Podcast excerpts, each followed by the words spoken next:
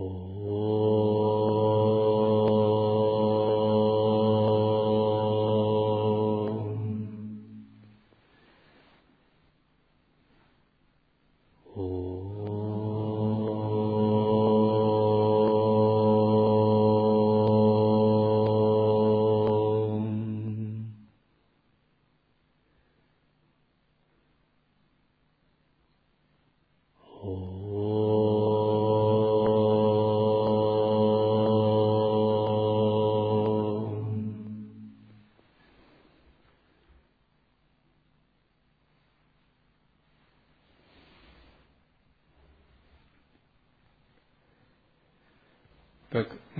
продолжаем текст «История Чуиджит Дакини».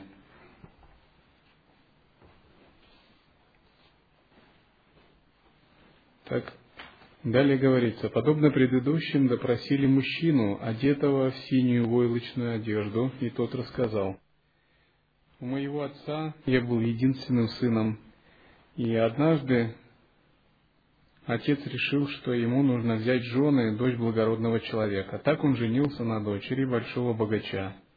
Однако он начал ссориться вскоре после этого – и из двухсот имеющихся коров и овец большая часть ушла на судебные тяжбы. И тогда из-за вот этих судебных тяжб он поджег два дома родственников жены. И там всего сгорело 75 коров, овец, козы, лошадей. И сам он поджидал возле дверей одного из домов, пока люди, спасаясь, выбегут наружу, и убил из лука мужчину и женщину а после этого, договорившись, женился на другой женщине. Его имущество приумножалось, а с учетом того, что подарили родственники, оно сравнялось с прежним имуществом, но душа его все время скорбила о том, что он совершил греховное деяние. И этот человек постоянно размышлял, какие употребить средства, чтобы очиститься – и он спрашивал у разных учителей, и одни говорили, очистишься, если примешь посвящение, наставление и будешь размышлять над наставлениями. Другие говорили, очистишься, если совершишь паломничество к святым местам. Третьи говорили, поскольку учение великого милосердного полезно для спасения, то если будешь соблюдать пост, воздержание и сто миллионов раз вслух прочтешь мантру, грехи очистятся. Другие говорили, очистишься, если сто раз прочитаешь молитву покаяния и совершишь обряд в честь мирных и гневных божеств.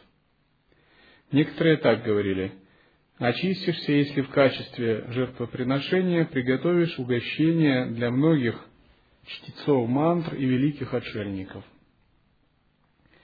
и сам этот человек подумал, что каким-то одним способом ему не очиститься от греха. Нужно выполнить каждое из этих действий, которые они советовали.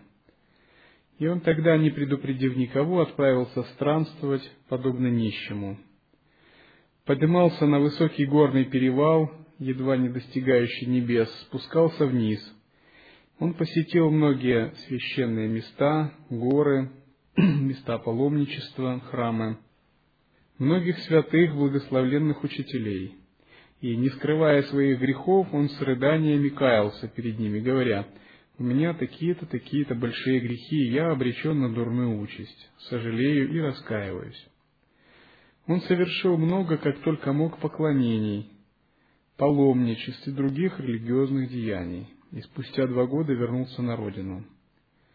И затем он принял от одного учителя, великого отшельника, посвящение и руководство учению и предался созерцанию, так как учитель наставлял. Учитель познал сущность разума и сущность души и пустоты. Затем, когда прибыл некий другой учитель с проповедью о воздержании, он отправился к нему и в течение года сто раз выполнил обет поста. В удобное время он двести раз соблюдал обеты поста и воздержания. Ежедневно с усердием читал мантру и выполнил ее восемь миллионов раз. Затем он велел переписать золотыми чернилами сутру покаяния, сутру покаяния Бодхисаттв. Другое название сутры, именуемое «Три священных собрания. И прочитал каждый текст по тысяче раз. Раздавал много подарков, подношений и пищи. Одному старому учителю, которого просил вместе с совершением обряда мирным гневным божествам прочитать двести раз молитву, об исполнении его желаний подарил лошадь, корову, нефрит и штуку шелка. И когда из этих мест, находящихся в сутках езды, прибыли чтец мантр, великий отшельник, он каждому поднес, сколько мог, даров, пищи и, кладя поклоны, попросил читать для него молитвы. Сделал он подношение также одному учителю из одной школы. И учитель, который раскрыл ему душевные качества, высокие душевные качества, постоянно жил в горной пещере. Он очень верил в него, почитал его и высказывал ему уважение. И до той поры, как он прибыл в промежуточное состояние, он с рвением подносил ему мясо, масло, муку, одежду и прочее. И этим заслужил его благословение и милосердие. И было много знамений и знаков, что грехи его очистились. И он сказал яме, «Теперь сами проверьте, очистились мои грехи или нет. Если не очистились, не стану сожалеть о всем содеянном». И когда он это рассказал, владыка ада Яма произнес, «Многие совершают грехи, но немногие в них раскаиваются. Ты действовал умело. В совершении греха нет никакой заслуги. Если же раскаешься, то получишь очищение. Если покаяться, используя все четыре способа покаяния, то очистишься, даже совершив пять неискупимых грехов. Для своего покаяния ты использовал все четыре способа, поэтому твои грехи очистились. Если совершать паломничество и посты, то благодаря физическим страданиям очистятся грехи тела. Если читать молитвы и мантры, то очистятся грехи речи.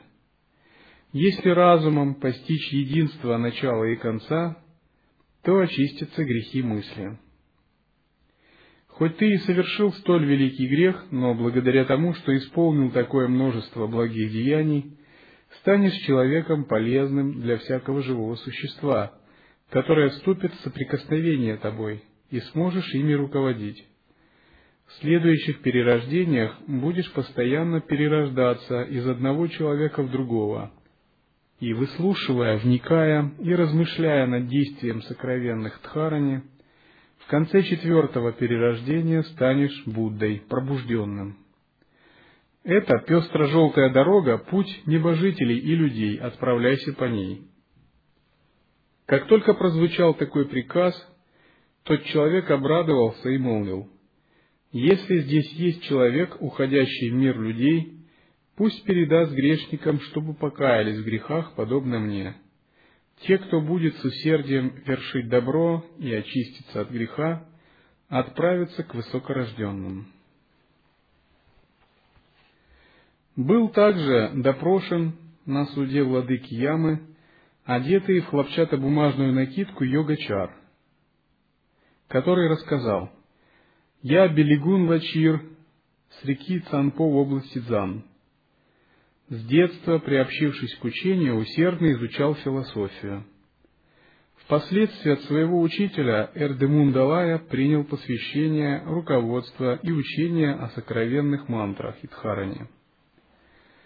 Внимательно выслушал и неуклонно следовал им, приносил пользу живым существам, не копил имущества. Кроме того, что недостаточно давал подаяние, других религиозных грехов за мной нет. Духи с головами быка и обезьяны посмотрели в зеркало и книгу и сказали, «Ха-ха, много таких, не скопивших грехов, вроде тебя. Философию ты изучал кое-как. Получая посвящение, руководство и учение у учителя Эрдемундалая – ты, вожделев, соблазнил его дочь. Обманув жену Ламы, ты и с ней вступил в связь. Жена и дочь отдавали тебе еду и питье учителя, и ты питался как учитель. Когда учитель узнал об этом и стал бронить жену и дочь, те заплакали. Ты сказал, «Учитель, выслушивая у тебя учение, я услышал столько дурных слов». И, взяв камень, хотел запустить его в учителя. Ты нарушал заповеди и сквернословил. Помышляя о зле, ты смутил свою душу. Прервал исполнение обетов, тела, речи и мысли. В течение года ты не совершал обряд созерцания, но другим людям говорил, будто бы обрел сверхъестественные силы и преисполнился совершенства, подобно пробужденному. Своей внешности ты придал вид пробужденному, говоря «Я Будда». Ты, постоянно находясь среди мирян, своим несуразным поведением вводил их в заблуждение и причинял зло всем остальным людям. Всех, кто имел с тобой дело, ты склонил дурным поступкам. Посмотри сам. Жена твоего учителя поднесла тому учителю нефрит и, заказав два цена золота для исполнения тантрийского обряда, совершила покаяние. Сделав угощение общине монастыря, сто раз прочитала молитву об удовлетворении желаний. Возведя статую, прочитав полтора миллиона раз стосложную молитву Будде, она искупила грех нарушения обета и полностью очистилась. Ты же, не совершив покаяния, нарушил клятву. Скопил ты и множество других грехов, злонамеренное причинение вреда телу, речи и мысли учителя, у которого выслушал посвящение, руководство и учение. Грех больше, чем убийство людей, лошадей, собак и миллиона других живых существ. Поэтому нет даже нужды разбираться в твоих делах, ты отправишься прямиком в подземелье, и час искупления для тебя не наступит. Отведите его к тем, кто не получит освобождения. Когда духи зацепили его тело тысячу крюков и повели в раскаленный железный город, тот йогачар молвил, «Если здесь есть человек, уходящий в мир людей, пусть передаст, что очень важно нерушимо соблюдать обет, данный учителю, у которого принял посвящение, руководство и учение о сокровенных мантрах Хитхаране. Если же нарушат обет, то пусть раскаются, используя четыре способа отвращения тела, речи и мысли от греховности. Вообще необходимо начинать исполнение обета с раскаяния, покаяния и чтения стосложной молитвы. Сказав так, он ушел.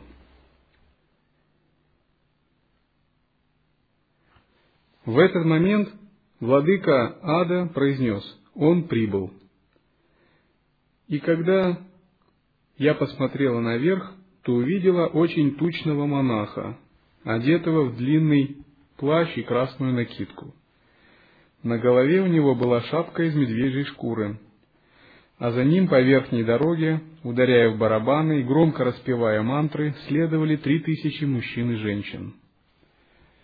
Тот монах молвил, «Я маничи, то есть тот, кто пишет мантры на камнях и различных э, стенах. Чойцок, идущий в священную райскую обитель. Если здесь где-нибудь есть общавшийся со мной человек, пусть он следует за мной.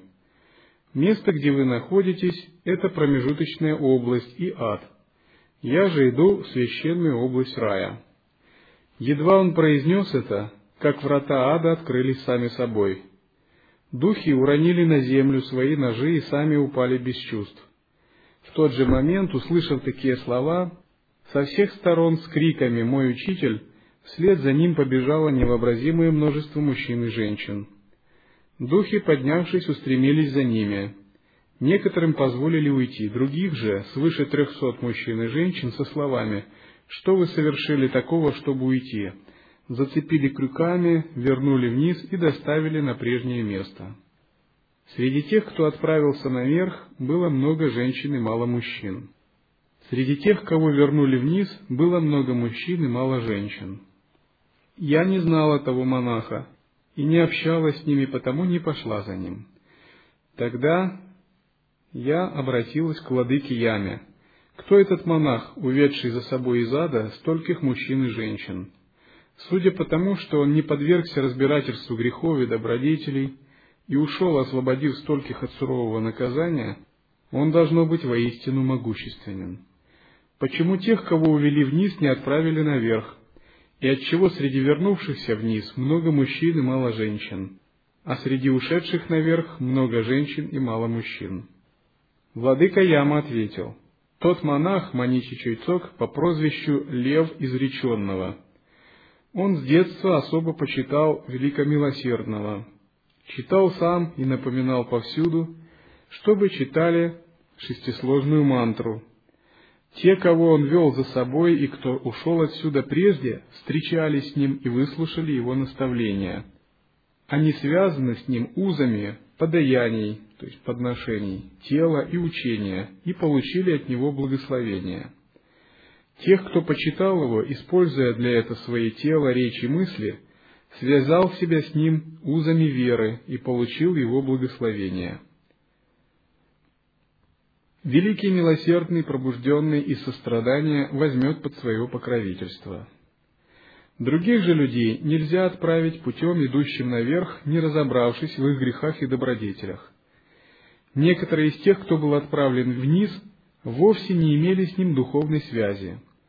Другие же, хотя и установили на какое-то время с ним духовную связь, впоследствии перестали его почитать и тем нарушили свою клятву.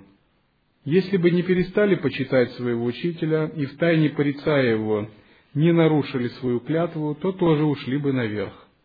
Они не сумели исполнить столь важное деяние, поэтому сами будут испытывать те страдания, которые сами же и заслужили. И теперь для этого подходящий момент.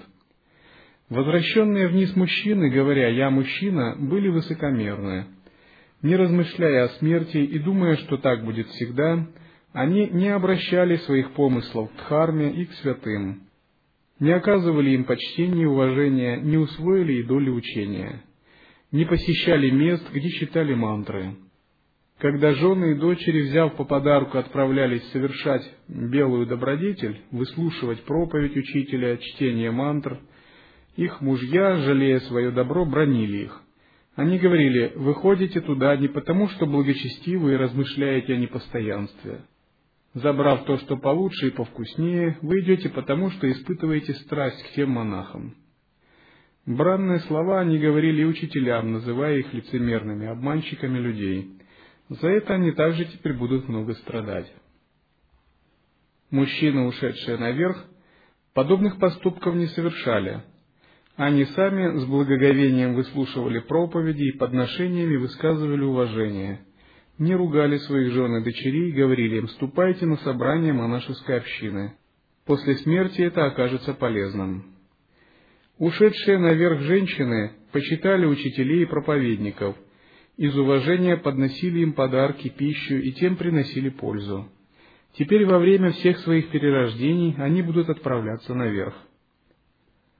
Вообще очень важно иметь покровителя, а также самому читать мантру и напоминать об этом другим. Но людей, поступающих подобным образом, очень мало.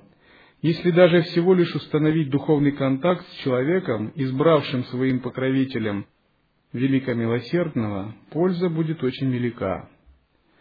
В моем деле нельзя полагаться на то, что все люди одинаковы, заметил владыка Ада. Затем допросили также толстую некрасивую монахиню – и та рассказала, «Я засевала свое поле и носила свою одежду. Когда еды и одежды у меня стало в достатке, решила, не буду стремиться к святости пробуждения. Решив, что никому не следует давать подаяние, я и не раздавала его, думая, что это ложь, когда говорят, что раздача милостыни в дальнейшем принесет пользу. Решив, что никому не следует давать подаяние, я и не раздавала его, не оказывала почтения и не делала подношений учителям, святым и тем, кто читал мантру. Не выслушала учения. Я жила на своей земле, ела свою пищу, никогда не испытывала угрызений совести при мысли, что я неблагочестива. Не знаю даже, следовало ли я учению своих прошлых перерождениях, и теперь у меня нет долгов, чтобы обещать их отдать учению, от одной только мысли, что не испытывала прежде угрызений совести. Нет за мной ни одного греха, о котором я могла бы рассказать. Не знала я, что придет время столь точно подсчитать мои грехи и заслуги, а если бы знала, то прославилась бы заслугами. Все я делала неправильно, Теперь же, если меня вернут в мир живых, буду с усердием и прилежанием вершить добро и накапливать заслугу. Когда она это рассказала, духи посмотрели в зеркало и книгу судьбы и сообщили. Собираясь постричь волосы и надеть желтое одеяние, не очень-то ты была благочестива. Поскольку ты не выслушала религиозного учения, то не знала, что после смерти станет для тебя полезным, а что вредным. Пользуясь своей пищей и имуществом, ты кичилась перед другими. Отворачивалась от тех, кто следовал учению. Находясь постоянно среди мирян, удовлетворяла с ними свою похоть. Ты получала то, что было сварено для духовенства, но сама не поднесла ни чашки чая, ни хотя бы немного муки. В то время как другие выслушивали проповеди у прибывших священнослужителей десяти сторон света, оказывали им почести, подносили пищу и подарки, ты, женщина, ругала и позорила их, говоря, они жертвуют не потому, что благочестиво, а для того, чтобы найти поддержку и расположение учителей. Узнав даже о малых чужих прегрешениях, ты искажала и преувеличивала их, обманывала других людей, насмехалась и срамила их. Клеветала и доводила до отчаяния души других людей – Разжигая пламя ярости и гнева и побуждая других к злобе, ты накопила невыносимые, как бурлящий кипяток, грехи. Еще во время подношений, когда принимали обед у учителя Билли Герела, обед у руководства, совершая при этом подношение, ты обругала всех троих, и тех, кто жертвовал, и учителя, и тем самым смутила душу учителя, из-за этого некоторые люди перестали его почитать и заложили основу своих страданий в будущем. Смущение души учителя – грех больше, нежели убийство тысячи живых существ. Ведь этот учитель – йогачар, постигший истинную сущность души. Он может помочь всем, кто был с ним духовно связан. Ты же, красномордая толстуха, взгляни на свои поступки. Кто бы ни приходил к тебе за подаянием – ты не только ничего не давала, но еще и обзывала их, говоря, эти монахи похожи на чертей. Взгляни, сколько раз ты называла людей собаками, мужчин – ослами, а женщин – ослицами. И хотя впоследствии ты и совершила немного добрых дел, от этого теперь не будет тебе ни пользы, ни вреда. Когда духи сообщили это, владыка Яму произнес, «Да, из тех, кто, подобно тебе, обрел человеческое тело в мире людей, некоторые приходят, созерцав пробужденного, некоторые, обретя блаженство небожителей и людей, некоторые же, натворив ради пищи и одежды такое, что никогда не избавятся от страданий трех скверных участей. Такие, как ты, став монахиней, в отношении высших, смущая души учителей, в отношении низших приводят их в отчаяние, злобу и раздражение, сами повинны в своих грехах. А поскольку эти причины созрели в ее же собственном теле, речи и мысли, отправьте ее страдать, начиная с ада громко плачущих и холодного ада, распадающихся подобно лотосу. Распашите плугом ее вывалившийся из глотки язык и забейте в него тысячу железных гвоздей. Держите эту заслужившую дурную участь женщину в тех адах до истечения срока.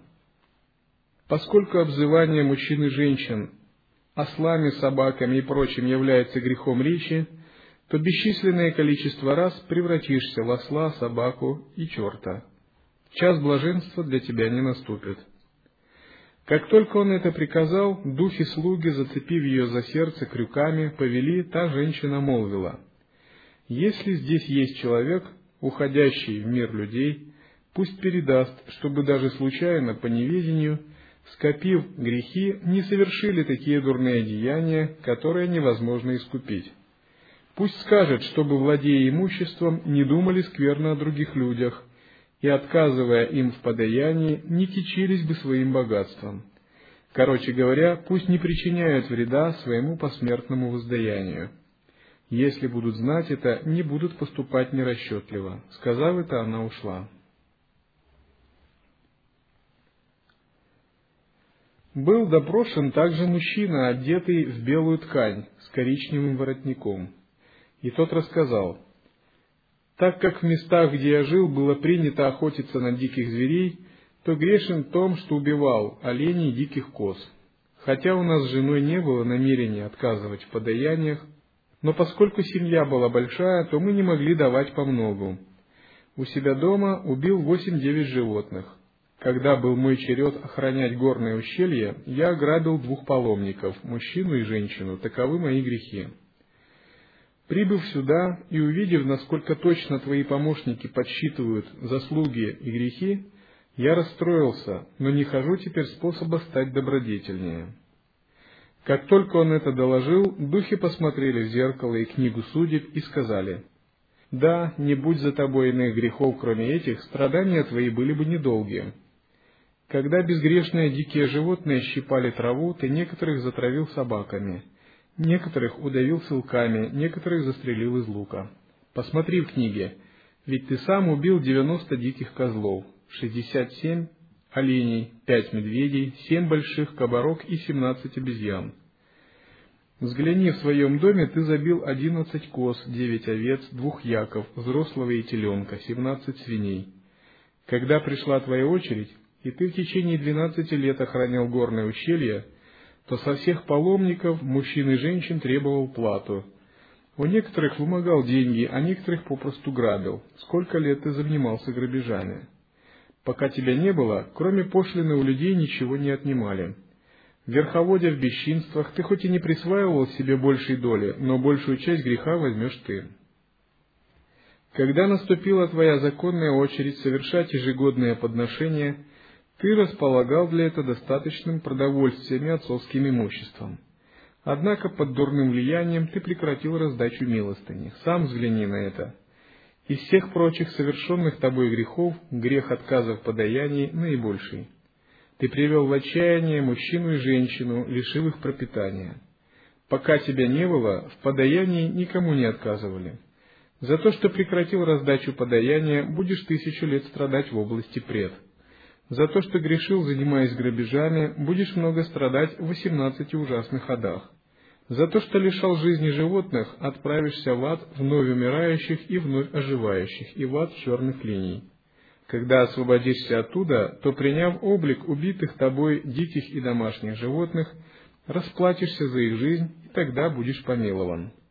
Как только духи сообщили это, прибыл белый человек и сказал, «Он не совершил ничего такого, чтобы испытывать подобные муки. В своих бесчисленных прежних перерождениях он совершил много добрых дел, однако не смог выложить белые камни, исполненных добродетелей.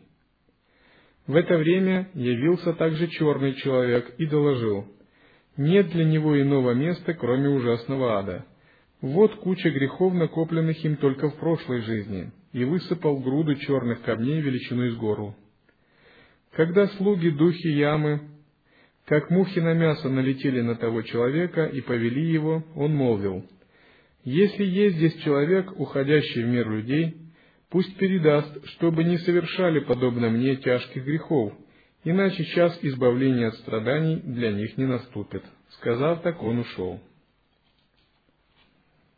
Была также допрошена среднего роста красивая девушка, державшая в своих руках коралловые четки и громко вслух читавшая мантру. Она рассказала, «Я Номунзула, дочь Сайгон Угулекче, из всех учителей, приходивших к нам, не было ни одного, кто не знал бы меня. Собиралась стать монахиней, но меня еще в детстве выдали замуж, и я лишилась такой возможности, но я недолго жила в семье. Всегда хотела стать монахиней.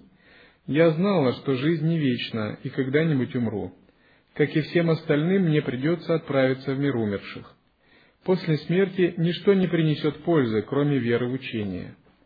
Сколько бы умных поступков ты не совершил в бренном мире, все бесполезно. Помни об этом. Я тем, кто приходил ко мне, учителям, монахам, простым людям, хорошим ли, плохим или посредственным, всем без различия, по мере возможности раздавала свое имущество в виде подаяния. Если приходили учителя, дающие посвящение, руководство и святое учение – а также люди, читавшие мантры, я каждого усаживала на почетное место, выслушивала посвящение, руководство и учение и старалась вникнуть в них. Великому всеведущему отшельнику Балге Беликту я в течение шести лет подносила одежду, пояса, обувь и прочее. Получила от него одно или два посвящения. Полагая, что он настоящий тантрийский йогин и все его поступки подлинное деяние пробужденного, я не переставала верить в него, хотя некоторые люди и отступились от этой веры. Я вместе с другими монахинями давала одежду каждому пришедшему к нам плохо одетому проповеднику. Если не могли дать одежду, то раздавали пояса, обувь и одежду. Когда за подаянием пришел человек, прочитавший мантру сто тысяч раз, я сама приготовила угощение, подарила два нефрита и пять мер ячменя и произнесла необходимые благопожелания. Одному учителю, также читавшему мантру, поднесла кусок шерстяной ткани, приготовила жертвенное угощение и подарила книгу благопожеланий. В дальнейшем, когда приходили учителя, совершала необходимые жертвоприношения – они велели мне всеми силами помогать другим, и я не нарушала этой заповеди. За это люди стали меня называть славной. Выслушала поучение учителя, наставлявшего в необходимости постов, и во время новогоднего праздника соблюдала пост. В удобное время совершила еще множество постов. Когда мне исполнилось семнадцать лет, начала читать мантру. Прочитав свыше десяти миллионов трехсот тысяч раз, решила, что смогу прочитать сто миллионов раз, но вот неожиданно в возрасте сорока трех лет прибыла сюда. По словам учителя, у которого я прежде получила наставление, внешняя форма, голос и прочее, какими бы они ни казались, хорошими или плохими, суть заблуждения собственного разума. В действительности ничего даже ни на волос не существует. Сегодня вы, владыка Ада, Яма и помощники, есть свое собственное воображение, свои формы. Это всего лишь иллюзия. На самом деле ничего не происходит. Если подумать, то ни материя, ни цвет, ни форма не существуют. А поскольку ничего нельзя сварить, сжечь, разрубить или разрезать, то я и наблюдала за всем со спокойной душой. Таковы мои добродетели, о которых мне известно. Теперь у меня дома остались три пашни, корова с теленком, пять нефритов и двадцать один мешок ячменя. Пока я жила в доме мужа, двум моим старшим братьям не нравилось, что душа моя была неспокойна. Мои отец и мать уже умерли, и я не знаю, совершали ли они благие деяния. Что же касается грехов, то во время уборки урожая у меня под руками и ногами могло погибнуть много червей и муравьев. Вспомнив об этом, я покаялась. В тот же день я поссорилась с одной девушкой-монахиней, но мы с ней вдвоем тоже покаялись. После этого я не совершала поступков, наносивших душевную обиду другим людям. Не перечила отцу и матери, с тех пор, как выслушала учение, знала о пользе добра и вреде зла. Не думаю, что накопила много дурных деяний, потому грех мой невелик. Когда она рассказала это, владыка Яма молвил, «О дева, ты была очень набожна и благонамеренна, даже малым словом не смущала души людей» помогала, почитала, совершала жертвоприношения, делала подарки проповедникам учения. Всю жизнь избегала гордыни и тщеславия, исполнила необходимые благопожелания, которые приумножились и распространились. Этим ты заложила основу заслуги тела, речи и мысли. Исполнение и накопление благих деяний и есть основа заслуги. Ты постигла своим разумом, что имеет форму и цвет, а что нет – ты поняла, что все возникающее и видимое является призраком, вводящим разум в заблуждение, и в действительности не существует, а всего лишь кажется видимым.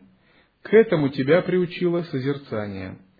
Размышляла ты и о причине отсутствия различия между видением и мыслью. Заслуга добродетель — это не создавать зло. Поскольку созерцала ты недостаточно долго и основательно — ты смогла различить мой облик. Если бы созерцала дольше и усерднее, то смогла бы сама безошибочно понять, что в действительности моя внешняя форма не существует. Как только он это произнес, духи посмотрели в зеркало и книгу и сказали, «Ты перечислила не все свои благие деяния.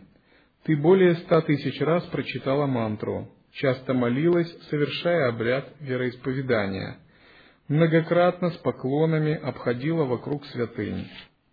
Утром и вечером, вставая и ложась спать, ты постоянно молилась. Когда к твоим дверям приходили нищие, лишенные одежды и пищи, ты всем без различия охотно раздавала милостыню. Многое раздавала даже тайком от родителей. Когда живущей в твоем селении старушке по имени Инцуама стало нечего есть, ты дала ей ячмень и муку.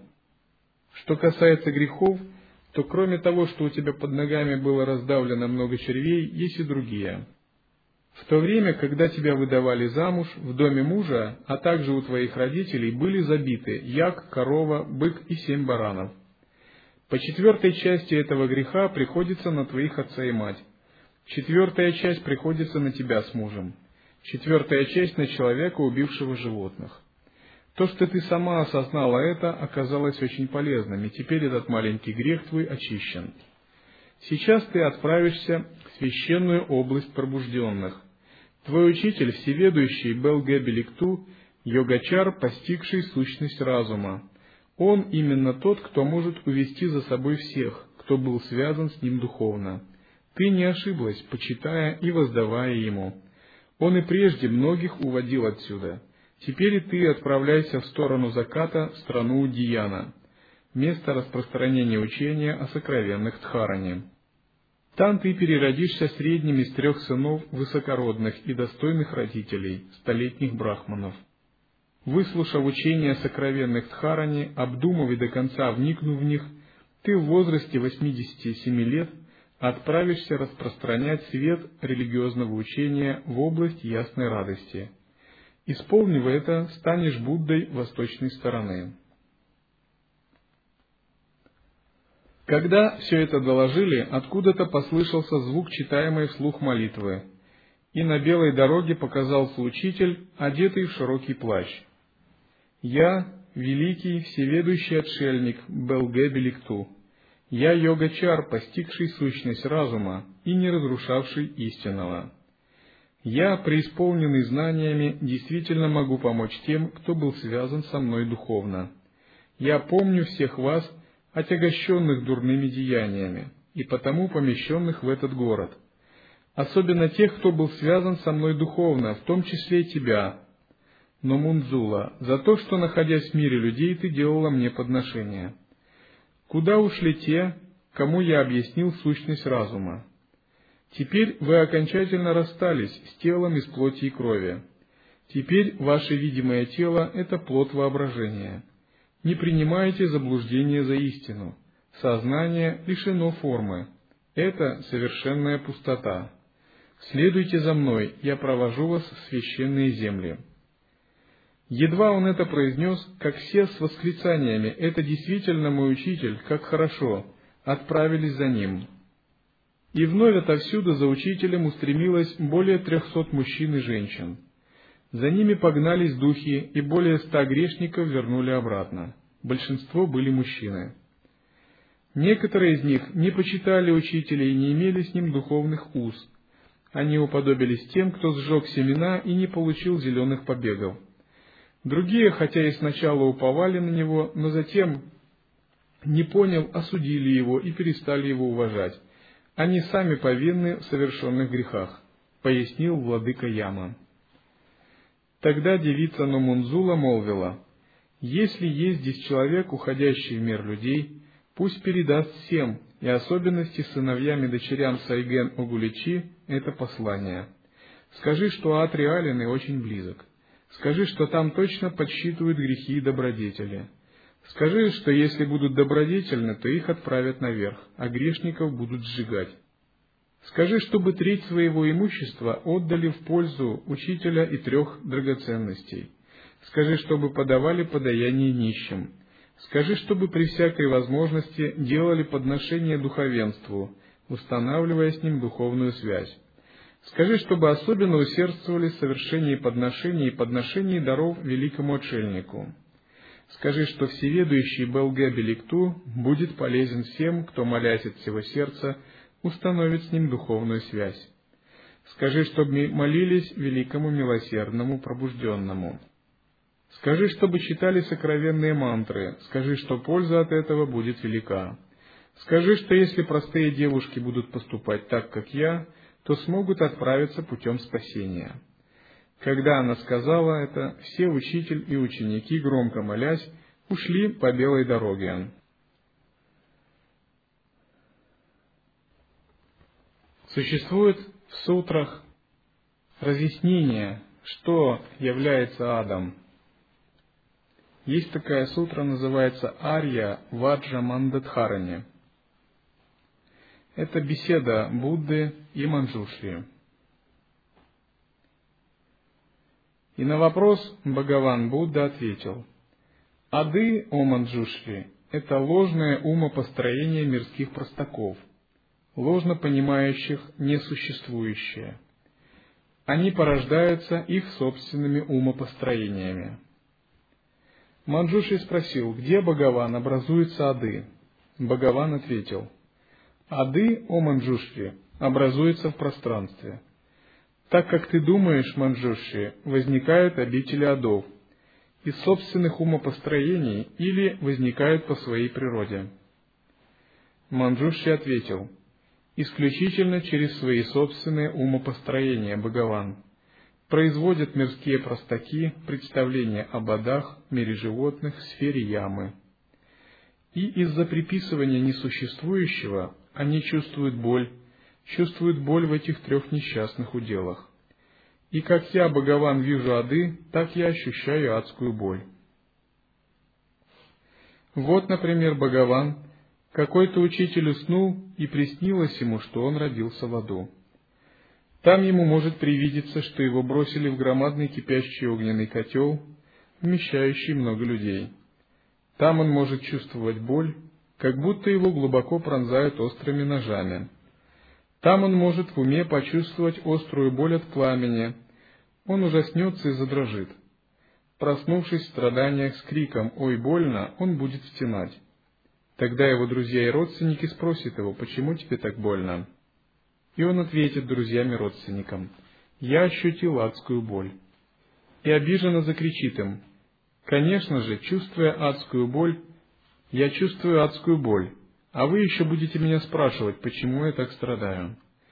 И тогда друзья и родственники скажут ему, «Да ты не бойся, дружище, не бойся, ты же спал, ты никуда не выходил из этого дома». И он вспомнит, что спал, и скажет, «Я вообразил то, чего нет», и придет в себя примере Богован человек, уснувшись и погрузившись в сновидение из-за приписывания несуществующего, мог увидеть себя в аду. Подобным же образом невежды из-за ложных представлений видят себя умершими и испытывающими боль на протяжении веков.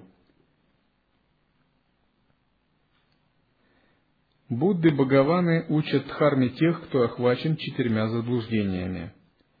Здесь нет ни мужчин, ни женщин, ни существ, ни душ, ни я, ни личности. Все эти явления ложные, несуществующие все эти явления, неправильно поняты все эти явления.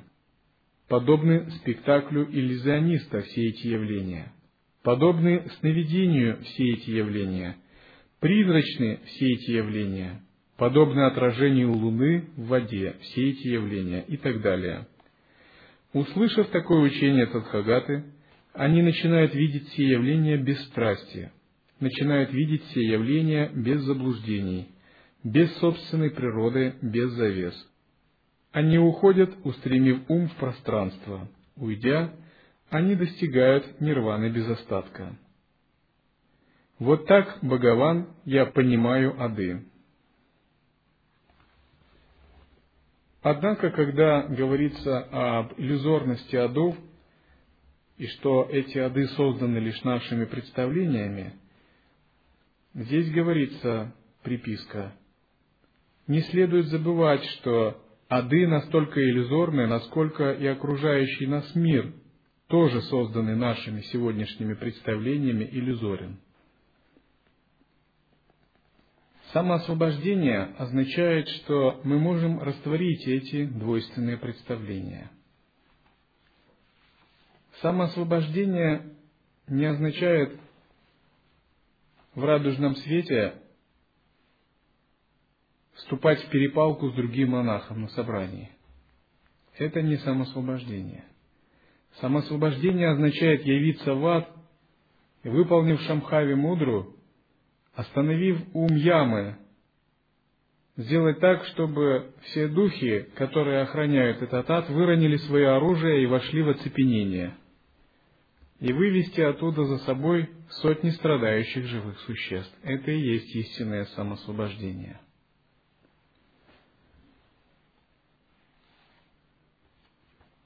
Когда живые существа опускаются в промежуточное состояние, они встречаются с разными энергиями. Эти энергии разумны. У них есть свои состояния, эмоции и свое видение мира. И они пытаются оказать влияние на разум человека. Промежуточном состоянии на разум постоянно транслируются некие смыслы. Если йогин может сам освободить эти смыслы – эти смыслы не поменяют его сознание. Если эти смыслы очень тонкие, и йогин не может оставаться в созерцании, эти смыслы начинают создавать различные реальности, в которые такой человек попадает.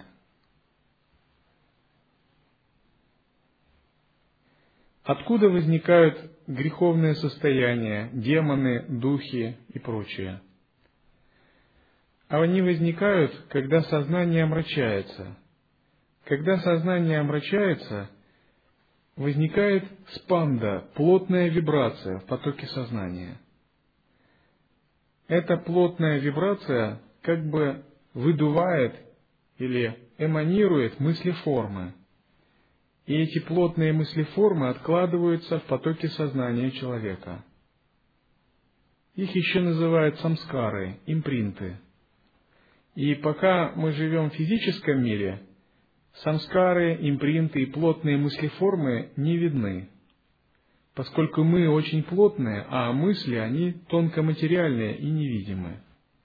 Но когда душа расстается с телом, дело приобретает совершенно другой оборот. Все плотные мыслеформы выравниваются по плотности с нашим телом, потому что у нас не физическое тело, а тонкое – и тогда созданная плотная мыслеформа вполне может предстать тоже как что-то плотное, равной плотности с вами.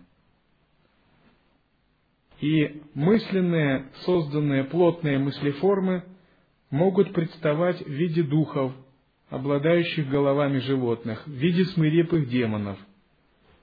И они могут приходить напоминать о каком-то грехе. Эти демоны не появились откуда-то и не были присланы – они были созданы именно собственным разумом человека. Именно собственный разум человека создает демонов, духов, которые затем причиняют ему страдания в аду. Но из-за того, что эти энергии очень плотные, то в промежуточном состоянии он с ними не может справиться. И они доставляют ему большие страдания. Когда человек испытывает омрачение вследствие каких-то поступков, то он эманирует из себя такие плотные мыслеформы. Он сам создает духов, которые живут в каналах его тонкого тела. И когда он лишается физического тела, эти духи приходят за ним, как кармические кредиторы. То есть кармические кредиторы это и есть вот такие плотные тела духов, которые стремятся увести его в свой собственный мир – Поступки при этом являются вторичной причиной, которая инициирует создание таких плотных существ. И поскольку в мире подсознания все обладает своим разумом, как бы искусственным интеллектом, то и такие плотные мыслеформы обладают своим разумом. Таким же образом, как в сновидении созданные иллюзорные персонажи вами же могут с вами вполне беседовать. Когда мы переживаем возвышенное, благоприятное состояние, наше сознание эманирует божественные мыслеформы. Эти божественные мыслеформы выражают очень тонкое состояние спанды, вибрации. И если йогин создал достаточно таких божественных мыслеформ в процессе практики, накапливая заслуги, читая мантры, делая простирания, совершая подношения – то эти тонкие мысли-формы являются его ангелами-покровителями, божествами-хранителями. И вот белый и черный человек во время промежуточного состояния как раз и выражают две эти тенденции сознания. И когда мы говорим тенденции сознания, в тонком мире это совершенно отличается от физического. В физическом мире тенденция сознания не так важна мы можем сказать, ну, это его тенденция сознания, или это моя. Но в тонком мире тенденция сознания означает конкретные проявления в виде определенных живых существ, резонанс с конкретным миром, в котором можно переродиться или надолго остаться, поскольку именно тенденция сознания определяет локу, в которой ты будешь существовать.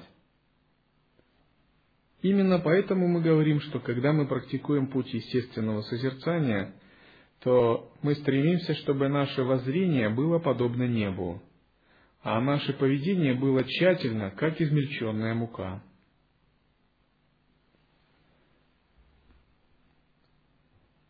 Почему это необходимо, разделять воззрение с поведением? Потому что пока воззрение не устоялось, следует очень тщательно понимать законы вторичных причин, чтобы не создавать такие демонические, плотные мысли, которые затем воплотятся в гневных духов. Допустим, человек есть, который воображает, что он все может сам освободить. Он также утверждает, что он обрел понимание единого вкуса. При этом он стремится немного созерцать воззрение но не совсем понимает закон вторичных причин. И на относительном уровне он порождает смущение в умах других. Не контролирует свою энергию, не контролирует разные эмоции и допускает омраченное состояние. То есть эти омраченные состояния не трансформируются в чистое видение. Но в глубине души он относится так легковесно, думая – ну, коль все единый вкус и все самосвобождено, то, наверное, это не имеет никакого значения.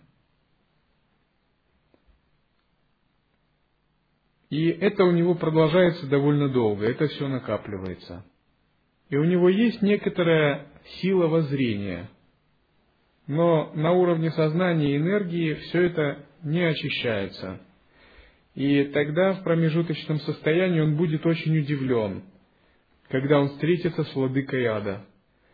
И что-нибудь наподобие владыка ада скажет, ты сделал, дорогой, ошибку в воззрении. Ты не разделял воззрение с поведением. Поэтому посмотри, сколько духов тебя ожидает. Топорами, ножами, с криками «хватай, бей». То есть эти состояния им самим порождены но в том состоянии он попробует сказать, это все иллюзорно, или все это равностно, все это чисто. Они скажут, а мы не хотим признавать то, что ты говоришь. То есть они вовсе не поверят этому. И он будет тогда бормотать, все это иллюзия, все это иллюзия, это все чисто, это божества, все единый вкус, все единый вкус. Они вонзят в него крюки и поволокут. А он будет дальше так бормотать. Это нельзя назвать единым вкусом, и это нельзя назвать чистым видением, и это нельзя назвать самоосвобождением. И тогда можно сказать, что такой человек при жизни вел ложную практику. Он не понял суть учения, то есть он смешал воззрение с поведением и не понял суть самоосвобождения. Поскольку истинное самоосвобождение, чистое видение, единый вкус означает, что такой человек открыл в себе истинный духовный свет, и этот духовный свет обладает преображающей силой. Это означает, что как только он вошел в созерцание, владыка Яма должен исчезнуть. И все гневные духи должны предстать в виде божеств, в виде гневных божеств, почтительно сложив перед ним руки. И вообще тоже исчезнуть. И все кармические кредиторы должны исчезнуть, и никто его не должен хватать и ни перед кем он не должен держать ответ или оправдываться. И здесь в этой сутре описывается случай, когда один выдающийся монах пришел в обитель Ямы. И Яма тоже сказал, как ты прожил свою жизнь, расскажи, какие у тебя есть заслуги и грехи. А этот человек сказал, Яма, а что ты вообще меня спрашиваешь? Ты что, сам не знаешь, ты ведь всевидение, разве этот мир не иллюзия? Тогда Яма задрожал и сказал, о, это великий созерцатель, прости меня, то твой покровитель. Яма принял прибежище в этом монахе. И даже не шла речь, что Яма его будет судить. Просто Яма был парализован его духовной силой. Поскольку этот монах подлинно проявил свет освобождения. Яма сказал, силу своих дурных прошлых деяний мне пришлось занять этот пост Ямы. Я надеюсь в будущем, что я встречусь с тобой и достигну освобождения. Не оставляй меня своими благословениями. То есть здесь уже не шла речь, что яма его судит за грехи, духи его э, предъявляют кармические кредиторы, не шла речь о выяснении его кармы, вообще об этом речь не шла. То есть весь смысл мира ада, владыки ада, который транслировался на сознание, был самоосвобожден мгновенно. Сознание этого монаха не подвергнулось совершенно этому. Вместо этого сознание ямы подвергнулось духовному благословению монаха. И яма был усмирен, духи были усмирены, и яма обрел прибежище. Он попросил благословения и раскаялся в своих собственных грехах. И выразил надежду в том, что он встретится когда-нибудь. Это и есть духовная сила преображения, духовная сила чистого видения когда не йогин раскаивается перед ямой, а яма раскаивается перед йогином. Однако, чтобы иметь такую духовную силу, йогин должен абсолютно доверять глубинному свету осознавания, быть ему полностью преданным, не отличать его от себя –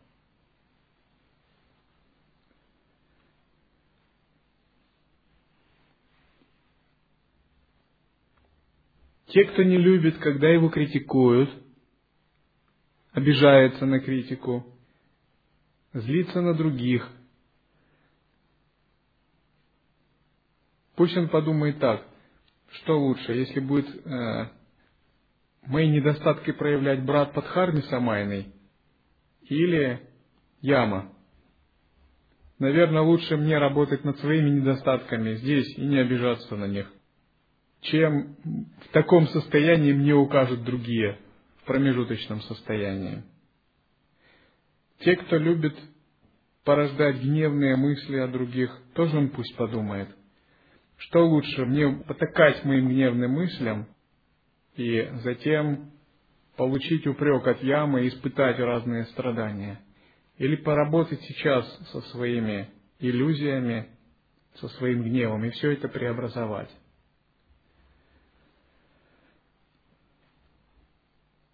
Те, кто любит выставить свое «я», свой эгоизм, демонстрировать свою силу освобождения, пусть он подумает, хватит ли моей силы по-настоящему самоосвобождать тонкие области адских измерений. Вот это истинное самоосвобождение.